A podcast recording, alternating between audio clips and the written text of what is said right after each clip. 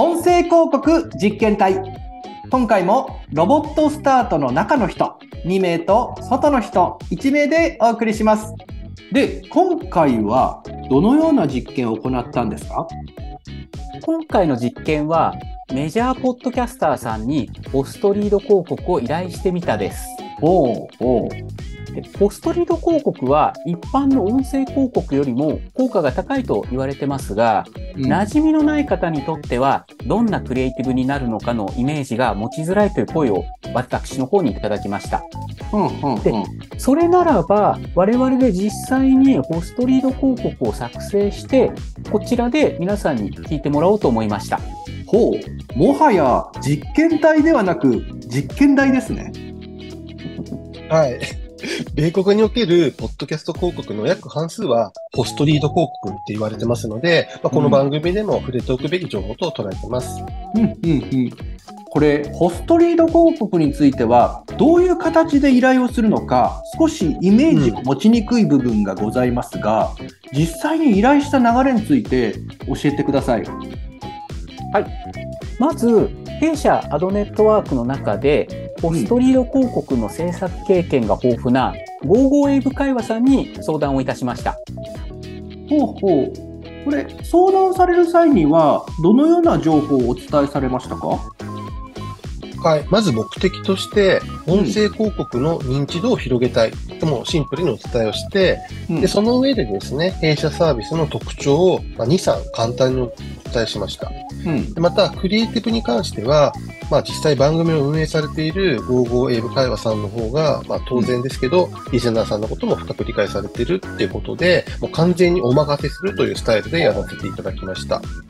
確かに変に口出すよりは完全に任せてしまう方が良いかもしれませんけれども、しかし不安はありませんでしたか？55エイブ会話さんはポストリード広告の経験も豊富なので全く不安はなかったでしたね。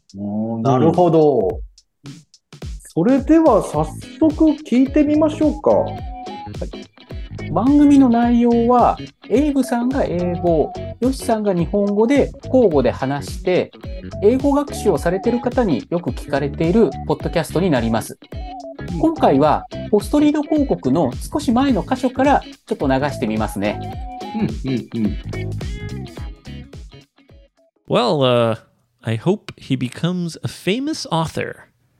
そうだよね。なかなか面白そうじゃないなんかそれって。And if it doesn't go well, he'll probably blame you for everything. いや、そんなことはないでしょうね。うん。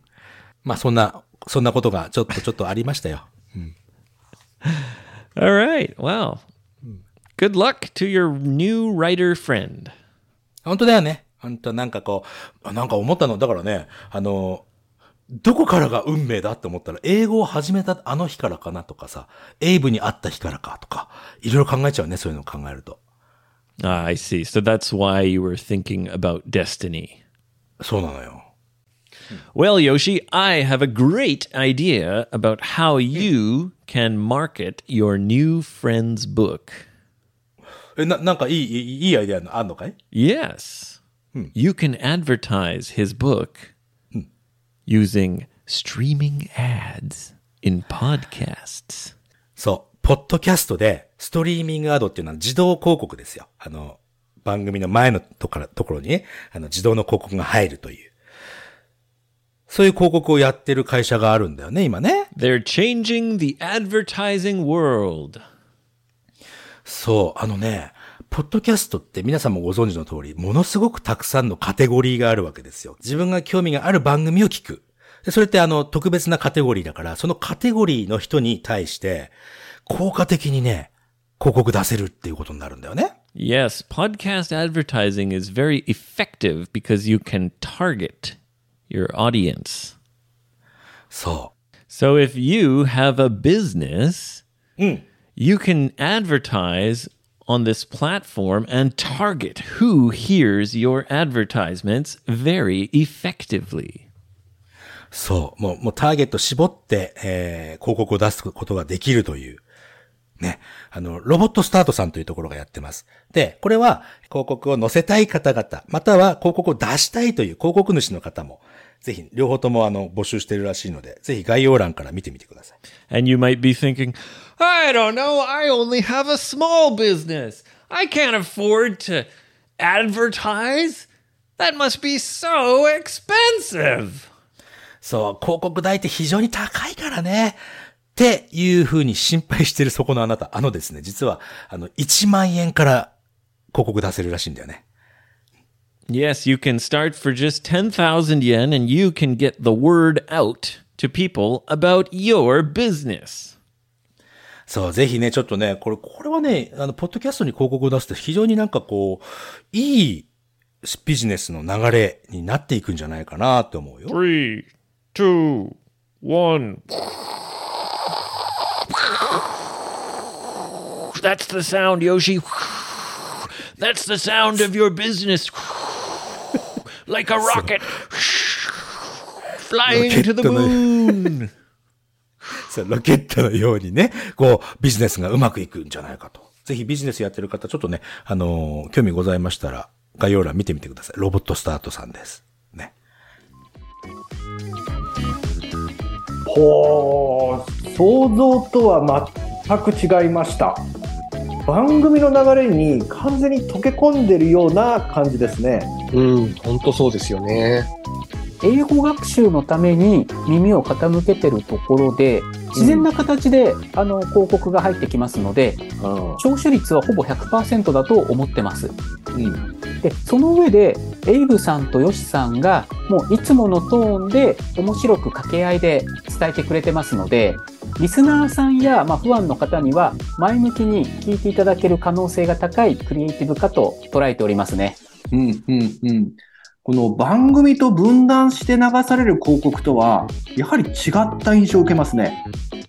はい。まあ正直印象めちゃくちゃいいですよね。うんで、また、まあ印象だけではなくて、ポストリード広告というのは、広告効果の測定がしやすい点というのも、まあ実は大きなポイントというふうに思ってます。で、これ、今回詳細の説明は避けますが、音声広告というのは、まあここ数年で立ち上がった市場ということと、あと、この個人情報保護が、まあ、厳しく見られ始めた時期とも重なっていて、うん。リスナーのですね、広告を聞いた後の行動を追跡するっていうのには限界があるんですね。うん、うん、で、そのため、まあ、アプリベースのものを除くと、ポストリード広告ではない、まあ、いわゆる一般的なポッドキャストに、まあ、挿入される運用型広告に関しては、まあ、実際に、まあ、行動したリスナーの一部のデータしか、まあ、取得できないっていう壁があるんですね。うん。うーんと、その中で、ポストリード広告が効果測定しやすいというのはどういうことですか？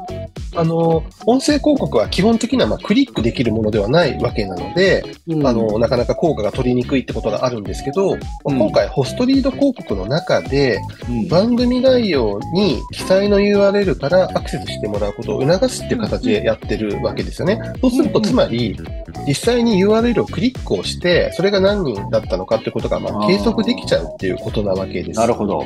うん。そうすれば、まあ、その後のアクションに関しても、ほぼ正確に把握、まあ、することができるということになりますよね。でもちろん、まあ、それに追加して、まあ、音声広告の優れた部分というのは、まあ、もともと聞いてる人に認知を促すことにあると思いますので、うん。まあ、認知をしたことをきっかけにですね、まあ、すぐにじゃなくても、中長期的に行動してくれる期待というのももちろんあることになります。まあ、とはいえ、まあ、実際は中長期的にですね、リスナーの、まあ、行動をトラッキングするっていうのは、まあ、まだ現実的ではないので、まあ、短期的な反応の効果を、まあ、検証、まあ、積み重ねることが、まあ、やっぱり必要なんだろうなっていうふうに思ってるっていう感じですかね。うん。これ、お話を聞いていて、ふと思ったんですけれども、ホストリード広告は、この第560回が再生するために、今後も聞かれることになりますよね。はい、もうその通りですね。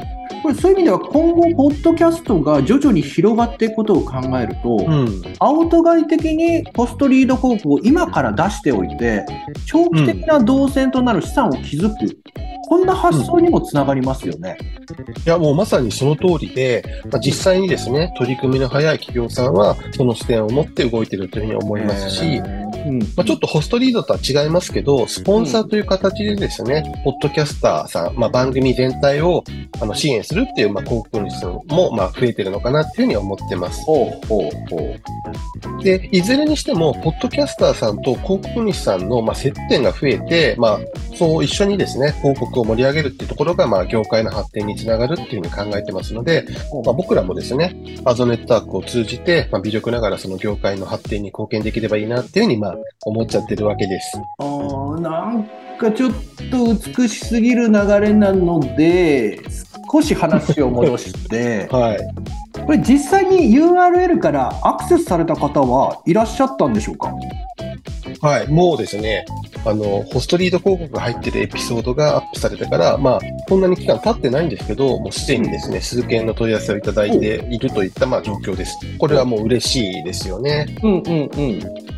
で、まあ、ビジネスとしてこれが成立するかどうかっていうのは判断は、まあ、これから次第ってことになるかとは思うんですけど、もともと僕らとしては、まあ、音声広告にですね、興味を持ってくれる人を増やしたいって、まあ、考えてこの広告を出しているので、まあ、現在の状態でもすでに満足できてるといった気分になってます。ほう。その上で中長期的な流入ですとか認知の拡大が期待できると考えると、この成功と言って良さそうな気もしますが逆に何か反省点ですとか、行ったがゆえに今後より良くするための気づき等はございましたか？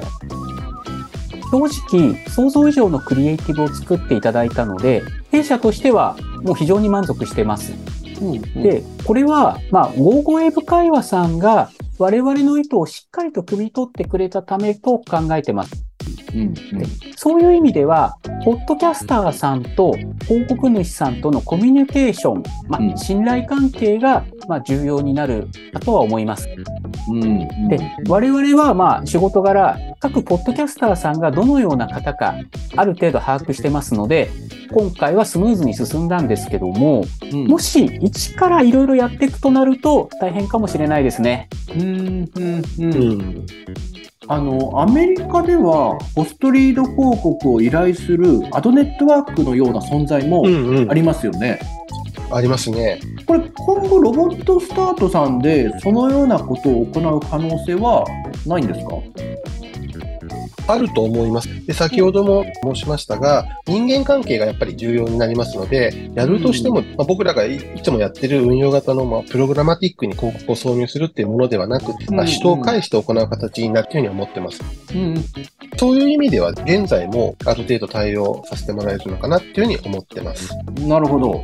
まあそういう意味では相談可能といえば可能だと。はい。今回はホストリード広告に焦点を当てましたが、そろそろ終わりにしましょうか。はい。それではご視聴ありがとうございました。ありがとうございました。音声広告に興味のある方、音声広告についてもっと知りたい方、こんな検証をお願いしたいぞという方がいれば、概要欄にあるリンクよりお気軽にご相談ください。それではまた。